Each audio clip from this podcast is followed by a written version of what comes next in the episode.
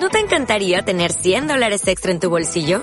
Haz que un experto bilingüe de TurboTax declare tus impuestos para el 31 de marzo y obtén 100 dólares de vuelta al instante. Porque no importa cuáles hayan sido tus logros del año pasado, TurboTax hace que cuenten. Obtén 100 dólares de vuelta y tus impuestos con 100% de precisión. Solo con Intuit TurboTax. Debes declarar para el 31 de marzo. Crédito solo aplicable al costo de la presentación federal con TurboTax Full Service. Oferta sujeta a cambios o cancelación en cualquier momento. A continuación, los autores discutirán los cuatro dones humanos, autoconciencia, conciencia, voluntad independiente e imaginación creativa.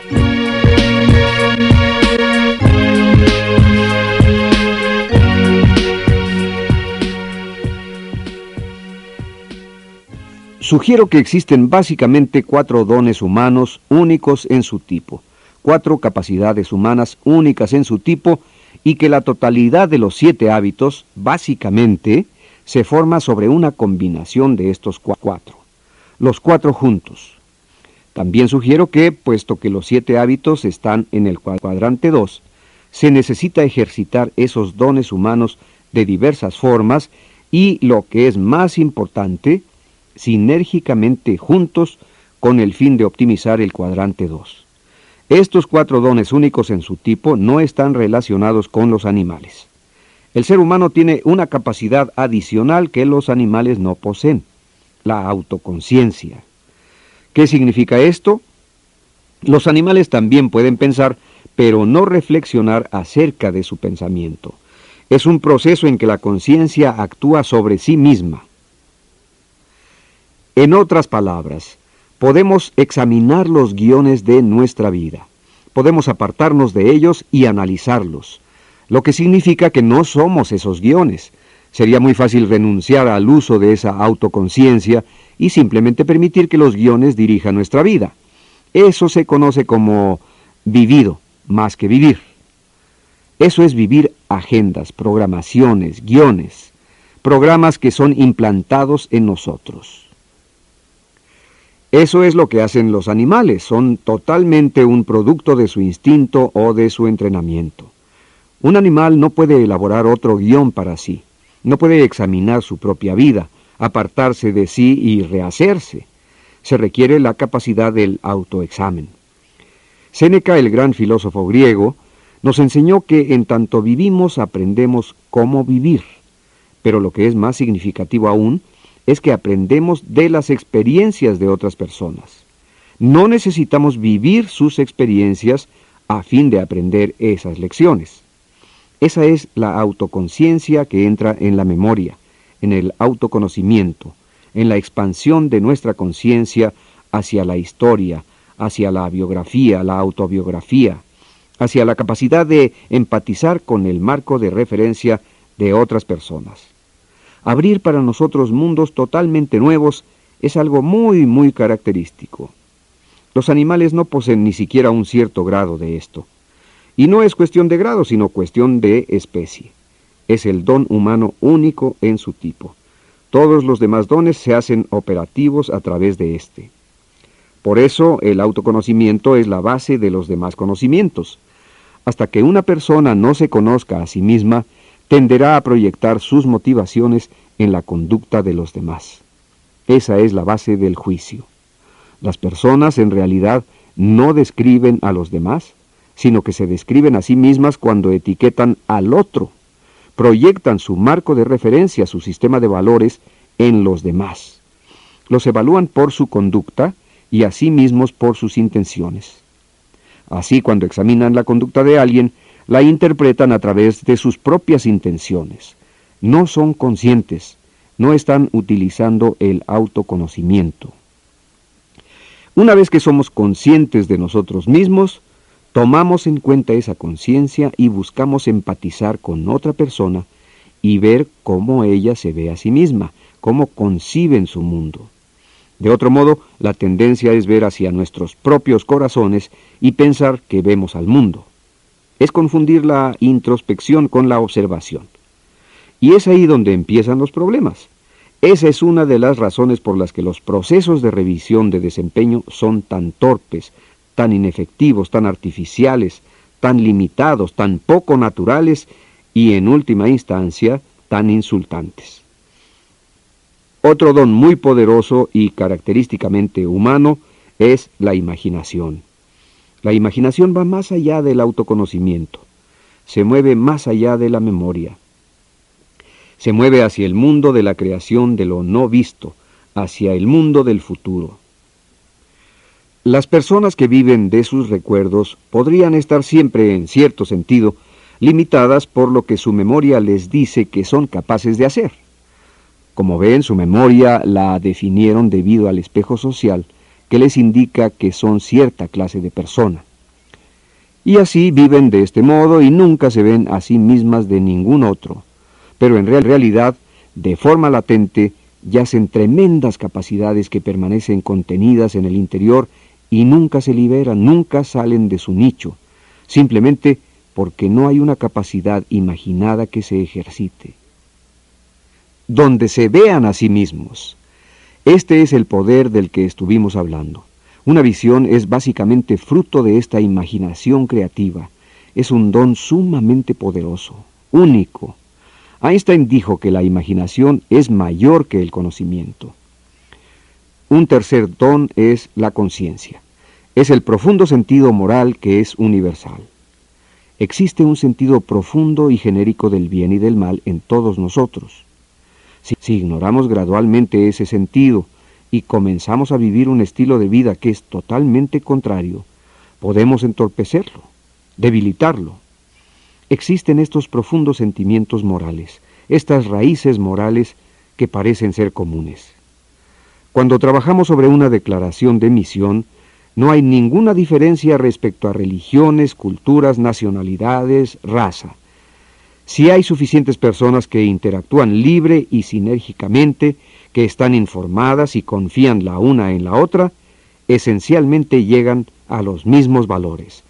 Esencialmente concuerdan en los mismos conceptos morales y fundamentales que hay alrededor de la justicia, la generosidad, el desarrollo y el uso del talento, la integridad y la contribución, el servicio, el significado.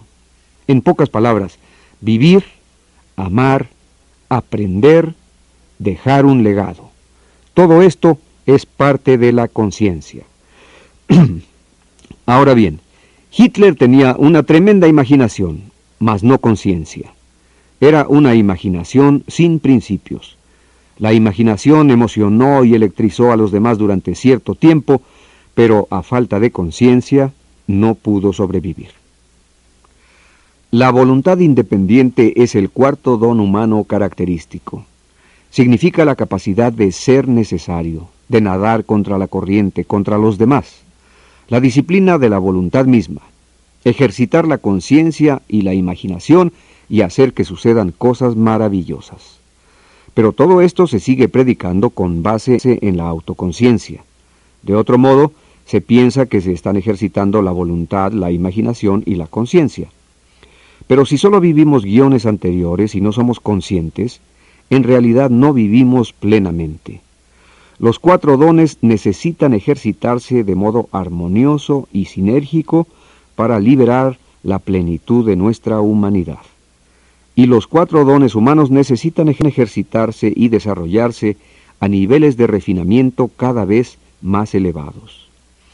Hablaremos más de cómo desarrollar estos dones, pero antes es importante precisar el concepto del espacio entre el estímulo y la respuesta y cómo estos cuatro dones humanos, únicos en su tipo, yacen dentro de ese espacio y necesitan ejercitarse y desarrollarse con el fin de utilizar prudentemente ese espacio y aumentarlo.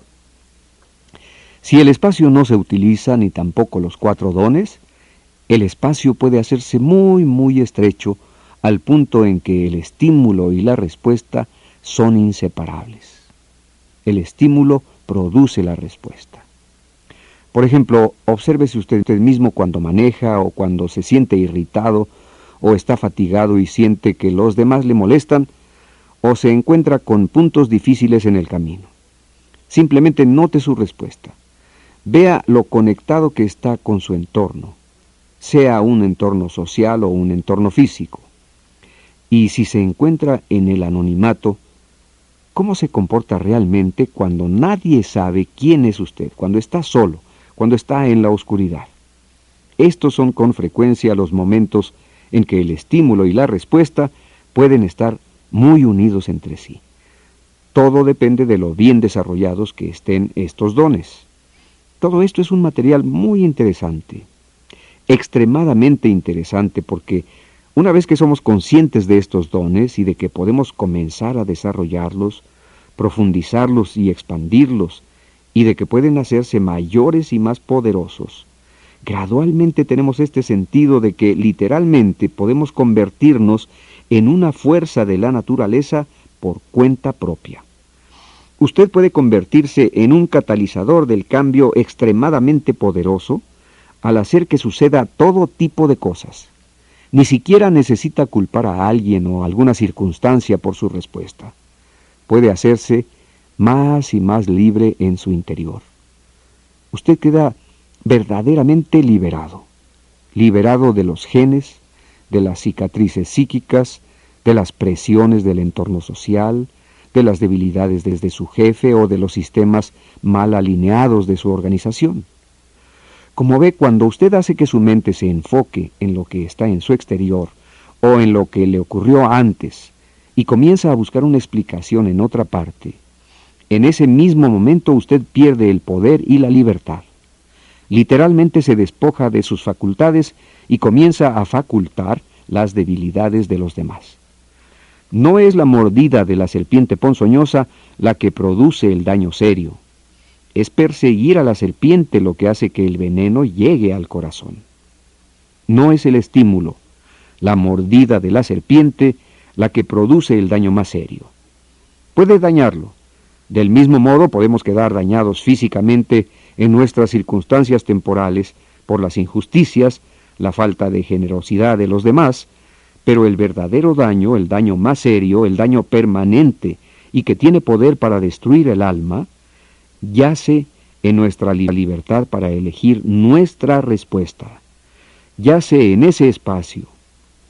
Y si, la conciencia permanece sin desarrollarse, la imaginación está dormida y la autoconciencia está oculta, latente, y no hay voluntad independiente para actuar con base en estos dones, es porque están muertos. Vean a qué quedamos totalmente sometidos y toda la vida de la persona puede moldearse por esa circunstancia. Y la persona puede reunir alrededor suyo a otras personas que se sienten de modo similar para darse masaje a sus corazones. Se sienten validados. Hayan evidencias adicionales para oír nuevas razones que explican por qué esta persona está tan equivocada. Y luego esto se convierte en cierto sentido en lo que consolida sus relaciones. Es mal cemento para utilizar una expresión de arquitectos. Muy malo. Basta con un pequeño esfuerzo y se romperá. No conozco un concepto más excitante, más completo, más noble, animador e inspirador que la conciencia de este espacio y estos dones. No conozco una evidencia más clara de elegir despojarse de las propias facultades que ignorar estos dones, ignorar este espacio, ignorar este poder y libertad internos y esencialmente convertirse en víctima de los demás, de sus actos o de las circunstancias, o de organizaciones que al parecer nos traicionaron, o del entorno, de la sociedad, o de nuestros propios genes. En última instancia, la esclavitud elegida es una prisión de nosotros mismos. Formar estos dones es el proceso de nutrirlos y ejercitarlos sobre una base continua. Y hay muchas maneras en que podemos desarrollar cada uno de estos dones. Una de ellas es mejorar nuestra capacidad de ser conscientes de nosotros mismos, a través de un diario personal. ¿Le gustan los resultados que obtiene en su vida? ¿Cuáles son los paradigmas en los que se basan estos resultados? ¿Qué preguntas le gustaría formularse a usted mismo? Podrían ser ¿qué puedo aprender hoy? ¿Qué funciona bien y por qué? ¿Cómo podría mejorar el mañana? ¿Cómo puedo centrarme más en principios? Un diario es verdaderamente maravilloso, porque nos permite examinar nuestros propios guiones. Si nos descubrimos incurriendo en algo semejante a lo que tal vez tuvimos en la infancia o que hacían nuestros padres y dijimos, nunca haré eso cuando sea padre, pero ahora lo hacemos, entonces podemos ponerlo sobre la mesa y examinarlo y decir, ¿por qué? ¿Cuál es el paradigma que subyace a esta conducta o la forma en que actúo? Mantener un diario personal nos permite comprender más acerca de otros dones. Nos permite examinar la conciencia y la forma en que afecta nuestras vidas y cómo respondemos a ella. Nos permite examinar nuestras mentes y ver cómo ejercitamos nuestra voluntad independiente. ¿Estamos alcanzando nuestras metas? ¿Qué encontramos en el camino? También nos permite hacer ejercicio de la imaginación creativa. ¿Qué vemos en nosotros mismos? ¿Qué visualizamos, qué soñamos al pensar en nuestras vidas? ¿Estos sueños se basan en principios? ¿Son algo que realmente queremos lograr y pensamos que nos traerán una mejor calidad de vida? ¿O estamos valorando cosas que no se basan en principios y que no repercutirán en una mejor calidad de vida? Es una actividad del cuadrante 2 es importante, pero no es urgente y se necesita proactividad para hacerlo, para apartar el tiempo necesario. Incluso si se trata de unos cuantos minutos al final de cada día, evalúe su propia experiencia de la jornada y regístrela en un diario. Ahora examinemos específicamente un modo práctico para desarrollar nuestra propia conciencia. Simplemente imaginemos distintos tipos de manos. Piense en las manos de un gran cirujano, una persona que tiene una extraordinaria habilidad para realizar cirugías de corazón o de cerebro, o en el ojo, o en cualquier otra parte que requiera movimientos sumamente delicados. Imagine el nivel de educación y capacitación que se invirtieron en esas manos. La relación de los músculos, el sistema nervioso y toda la complejidad de conexiones en el cerebro el conocimiento que el cerebro tuvo que asimilar para saber qué hacer, el conocimiento de la fisiología, qué hacer en casos específicos. Usted podría entrenar a alguien para realizar de modo excelente un procedimiento, incluso mejor que usted. Esa persona necesitaría tener un bagaje enorme de, conocimientos. Piense en la educación que se requiere para formar la conciencia de una persona. Eso y más necesitamos realmente entrenar nuestra conciencia para hacerla muy sensible y escucharla, responder a ella, obedecerla. Necesitamos entrar en la literatura de la sabiduría para nutrir la sabiduría propia que está contenida en la conciencia. Necesita hacerlo regularmente, sistemáticamente, cuidadosamente. Necesita ponderarla, pensar, meditar de modo profundo Así se convierte en parte de la forma en que actúa su conciencia. En un proceso análogo al del cirujano, que necesita aprender la fisiología del cuerpo, la maestría en la técnica quirúrgica y estar preparado para responder a todo lo que pueda ocurrir. Piense en otras manos, las de un gran pianista que literalmente puede electrizar a su público. Pero deténgase a examinar su preparación. Vea las horas y más horas de trabajo duro, disciplinado, los sacrificios, no solo horas, sino literalmente años, décadas. Lo que estos grandes pianistas pueden hacer, lo que son capaces de hacer, lo hacen de modo similar con una conciencia. Porque la conciencia es una parte más plena de nuestro carácter que una habilidad en particular. Una habilidad puede necesitar años, pero la conciencia requiere toda una vida.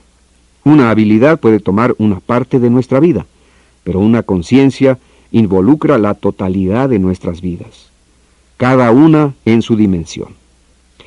Como señaló Gandhi, no podemos hacer lo correcto en una parte de la vida en tanto que intentamos hacer el mal en otra. La vida es un todo indivisible. Escuchen cómo describe John Sloan Dickey el propósito de la educación. Es un hermoso discurso. El fin de la educación es hacer que el hombre sea íntegro, tanto en la competencia como en la conciencia. porque crear el poder de la competencia sin crear una dirección correspondiente para guiar el uso de ese poder es una educación mala. Como ve, si hay competencia pero no conciencia, ¿cómo utilizar esa competencia? Eso es educación mala. No hay sabiduría. Y luego Sloan Dickey agrega, además, la confianza se desintegrará dentro de la conciencia. Tengo un yerno que quería ingresar a la Facultad de Medicina. Lo entrevistaron varias veces. Uno de los entrevistadores le formuló esta pregunta. ¿A quién preferiría usted? ¿A un cirujano de primera deshonesto o a un cirujano de segunda pero honesto? Creo que mi yerno Matt dio una excelente respuesta. Dijo, depende de la cuestión. La cuestión es que si realmente necesito la cirugía, optaría por el cirujano de primera. Si la cuestión es si debo pasar por la cirugía o no, optaría por el honesto. Ahora, desde luego, queremos a ambos. Y cuando hablamos de la primera condición de la facultación, hablamos de la confiabilidad, que es una combinación de carácter y competencia y el sistema nervioso, el sistema respiratorio y circulatorio del carácter, es la conciencia. Así sugiero que lo esencial para desarrollar nuestra conciencia, este don único en su tipo, es educarla y obedecerla, responder a sus dictados. Solo educarla sin obedecerla gradualmente saboteará la motivación para la educación continua o causará una segmentación y la persona será hipócrita y vivirá vidas dobles. Caminará hacia el este y hacia el oeste al mismo tiempo. Una persona con, duplicidad es inestable en todo lo que hace. También lo opuesto es verdad. Tal vez podría cultivar la conciencia, el carácter, pero ¿qué sucede si la persona no paga el precio para mantenerse al corriente con el mundo real? Si no mantiene una postura de desarrollo profesional para lidiar con las cambiantes realidades del mundo. Las buenas intenciones nunca compensarán el mal juicio. Ambos son absolutamente necesarios. Cada uno es necesario pero insuficiente. Si se traslapan, se tiene la sabiduría y el buen juicio, el carácter y la competencia. Por consiguiente, recomendaría el hábito de estudiar regularmente la literatura de la sabiduría de su tradición y aprender la quietud, el silencio, hacer una pausa en el espacio y escuchar a nuestra conciencia. Y entonces tendríamos el valor de actuar con base en ello. Actuaríamos con verdadera integridad. A esto nos referimos con ejercicio de la integridad en el momento de elegir. Ese espacio es el área de elección. Cuando se tiene que escoger, se puede ejercitar la integridad puede extraerse de nuestra conciencia. Al continuar obedeciendo a nuestra conciencia, que está educada en la literatura de la sabiduría, la cual contiene la raíz genérica y básica, los principios del éxito verdadero y permanente, la efectividad en la vida, entonces, poco a poco, nuestra conciencia se educa más y más. Si usted no educa a su conciencia, esta se educará mediante los requerimientos sociales y gradualmente se desarrollará una conciencia en la que lo erróneo es ser descubierto. Se pierde el sentido moral profundo, se pierde el poder de cambiar el propio interior. Así, ambos son necesarios, educar y obedecer. Uno sin el otro no bastan. Muchas personas tienen una conciencia social muy fuerte, es algo así como un radar social que puede leer lo que sucede. Pueden rastrear su entorno, saben lo que es apropiado. Pero si no educan su conciencia en la literatura de la sabiduría, no están unidos a un profundo sentido moral de lo que es correcto, independientemente de lo que se conoce, lo que es apropiado, lo que se aprueba socialmente. Este es un punto de extrema importancia. Así como el cuerpo necesita nutrición constante, el espíritu también. Igual ocurre con el corazón, con la mente. Nutrición constante. Yo no puedo funcionar más de un día, no puedo funcionar si me pierdo más de dos o tres comidas y siento debilidad por eso. Ninguno de nosotros puede funcionar más de un día o dos sin nutrir el espíritu interno en esta literatura de la sabiduría, en los principios que se convirtieron en el fundamento de todo progreso duradero en la civilización, de todas las tradiciones, naciones, culturas y religiones. Necesitamos disciplinar nuestras vidas para hacerlo. Entonces, la disciplina superior es ejercitar la voluntad independiente para actuar.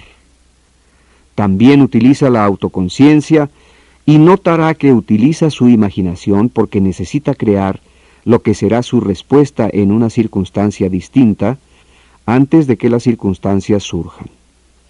Ahora, respecto a educar la imaginación, sugiero adoptar la práctica de la visualización. La mente consciente es muy poderosa en su capacidad de programar a la mente subconsciente. Descubrirá que si usted crea cualquier situación en la mente con todo detalle y luego se ve usted mismo en esa situación, manejándola según su conciencia, según lo que es correcto, según su mayor competencia, y esencialmente aprovecha todos sus sentimientos, percepciones, todo el sentido de su cuerpo del modo más profundo y poderoso posible, es casi como si ya lo hubiera realizado. La mente subconsciente no puede distinguir entre una experiencia imaginaria y una real. Si usted puede plantear esto mediante un proceso silencioso, meditativo, de afirmación, en tanto que sea guiado por la conciencia, por los profundos principios morales de humanidad y moralidad, crea un motor en su interior y su presente circunstancia que le permitirá pasar a cualquier otro lugar que desee. Puede vivir en otro entorno, puede vivir en el pasado, puede vivir en el futuro, puede crear una mejor respuesta para su hijo, puede sobreponerse a la debilidad de su propia niñez y pasar al siguiente niño. La visión es mejor que el equipaje. El futuro se convierte, por lo tanto, en algo mayor que nuestra historia, y el futuro se transforma en presente por el poder de la imaginación. Así, reafirmar y visualizar escenas que aprovechan nuestra conciencia y mejoran situaciones deben ser uno de los hábitos más fundamentales de nuestras vidas. Y mientras más lo hacemos y actuamos sobre tal base, más cultivamos nuestras capacidades de imaginación creativa. Casi todo gran atleta hace esto. Primero lo ve con el ojo de su mente, utiliza el ensayo. El núcleo del campo del pensamiento positivo se basa en este proceso. Y pienso que puede contribuir en mucho en tanto se apoye en la conciencia, en los principios, para que no termine en cierto sentido manipulando a otras personas para sus propios fines mediante el poder aprendido de estas tecnologías mentales. Eso se convierte en la cualidad clave. Por todo ello es tan importante que la conciencia y la imaginación funcionen juntas. Las malas personas tienen poderosas imaginaciones, pero no conciencia. Tienen también una gran, fuerza de voluntad. La mejor forma que conozco de desarrollar la fuerza de voluntad es hacerse y cumplir promesas. Nunca olvidaré a un hombre que era como una hoja al viento. Su personalidad era producto de todas las fuerzas que jugaban en su vida. Si estaba cansado, dormía. Incluso en plena reunión, si se sentía cansado, simplemente se dormía. Si tenía hambre, comía. Comía todo lo que tenía frente a él. No poseía criterio alguno sobre lo que era correcto comer. No se negaba a sí mismo nada. Si se sentía alterado y enojado con alguien, lo expresaba. Él lo llamaba ser honesto, ser auténtico. Lo justificaba en su propia mente.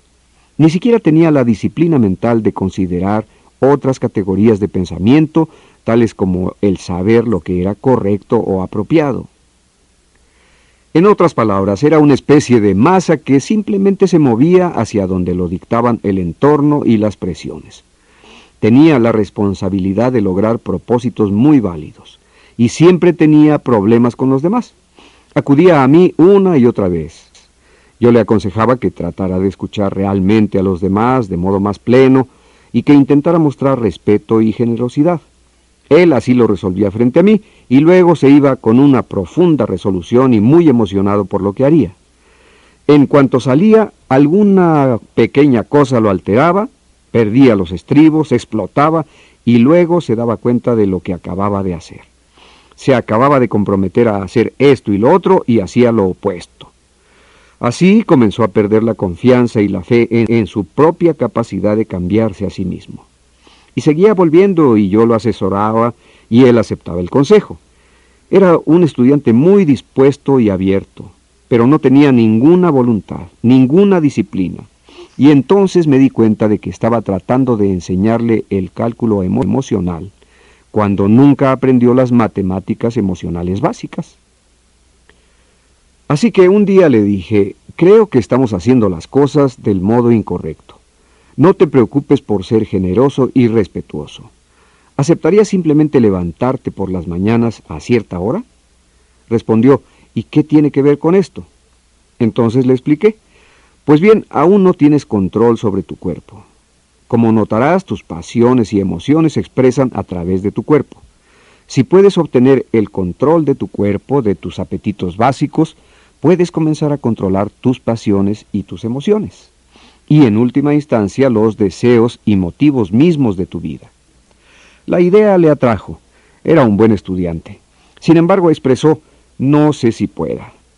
Le propuse intentar levantarse a cierta hora solo una semana. Acordamos que sería a las 5.55. No a las 6 porque las 6 significaría 6.15. Las 5.55 eran 5.55. Lo harás siquiera por una semana, pero no me prometas lo que no puedas cumplir. Tan solo un día, precisé. Él, más complacido, afirmó, lo haré durante una semana. ¿Es un compromiso? Me comprometo. Nos reunimos una semana después. ¿Lo hiciste? ¿Sí? Felicidades. Elogio tu integridad. ¿Ahora estudiarás a levantarte? No puedo, tengo la mente distraída con un montón de cosas. Solo te pedí que te quedaras quieto y miraras. ¿Qué sucedió? Comencé a leer un poco, comencé a aprender un poco. Muy bien, puedes seguir despertándote a las 5.55 y conocer este material para la semana próxima. Creo que sí puedo. Una semana después, ¿lo hiciste? Lo hice. Felicidades paso a paso, línea a línea. Esta persona gradualmente desarrolló un sentido interno de autocontrol. Comenzó a aplicar esta técnica a sus hábitos alimentarios, a sus hábitos de trabajo. Comenzó a afectar su confianza y su propio sentido de la competencia. Esto automáticamente influyó en sus relaciones con los demás. Comenzó a controlar cada vez más sus pasiones. Finalmente, fue capaz de enfocar sus deseos y motivos en la esencia de su trabajo, que era un trabajo sumamente significativo, y se hizo extremadamente poderoso y eficaz. Pero la clave se inició cuando ejerció el control de sus apetitos. De modo pequeño, al hacer y cumplir una promesa. Utilicé este recurso tantas veces con el correr de los años en lugares tan distintos, incluso conmigo mismo. Comencemos con lo pequeño. Es un hecho. Tengo un amigo que me dijo, aprendí que la clave de mi vida es escribir una promesa. Y si la escribo, siempre la cumpliré. Pero si no la escribo, generalmente no la cumplo aun cuando tengo intención de hacerlo. Y me dijo, así soy muy, cuidadoso con lo que escribo, porque lo que está en juego es mi honor. Poco a poco, es así como el honor de una persona pesa más que su estado de ánimo. Los cuatro dones, la autoconciencia, una forma excelente de hacerlos crecer es escribir un diario, desarrollarlo en la misma medida que lo demás. A la conciencia, educándola y obedeciéndola. A la imaginación, visualizando del modo más claro, empático y más sensorialmente detallado posible. Visualizar ensayar, verlo suceder en nuestra mente antes de intentar que suceda en la realidad. Y entonces hacer y cumplir una promesa para desarrollar el poder de la voluntad. Ya sabemos que la mayoría de las personas que realmente piensan en sus vidas tienen conciencia de estas cuatro necesidades. Vivir, amar, aprender, dejar un legado. También tienen alguna conciencia de que existen principios verdaderamente intrínsecos, de verdadero norte, que gobiernan la calidad de la vida, y también tienen alguna conciencia de estos dones que están en su interior. La autoconciencia, la conciencia, la voluntad independiente, la imaginación creativa. La mayoría quiere que los demás se adelanten a los programas, tener calidad en las relaciones y la vida, sentir paz interior, ser buenos y competentes en su capacidad de tomar buenas decisiones en el momento idóneo. Con mucha frecuencia, la administración del tiempo tradicional se interpone. Los calendarios, programaciones y organizaciones de tercera generación nos mantienen enfocados en lo urgente en vez de en lo importante. Nos, nos crean culpas cuando no cumplimos el programa o la lista de las cosas pendientes. Tienden a acabar con la flexibilidad y la espontaneidad y crean una mala alineación entre lo que realmente nos importa y la forma en que vivimos cotidianamente. Es importante recordar que hacer más cosas y más rápido no sustituye el hacer las cosas adecuadas, y esta es la necesidad de la cuarta generación, la generación que nos ayuda a cumplir nuestras necesidades y capacidades básicas de forma equilibrada y centrada en principios.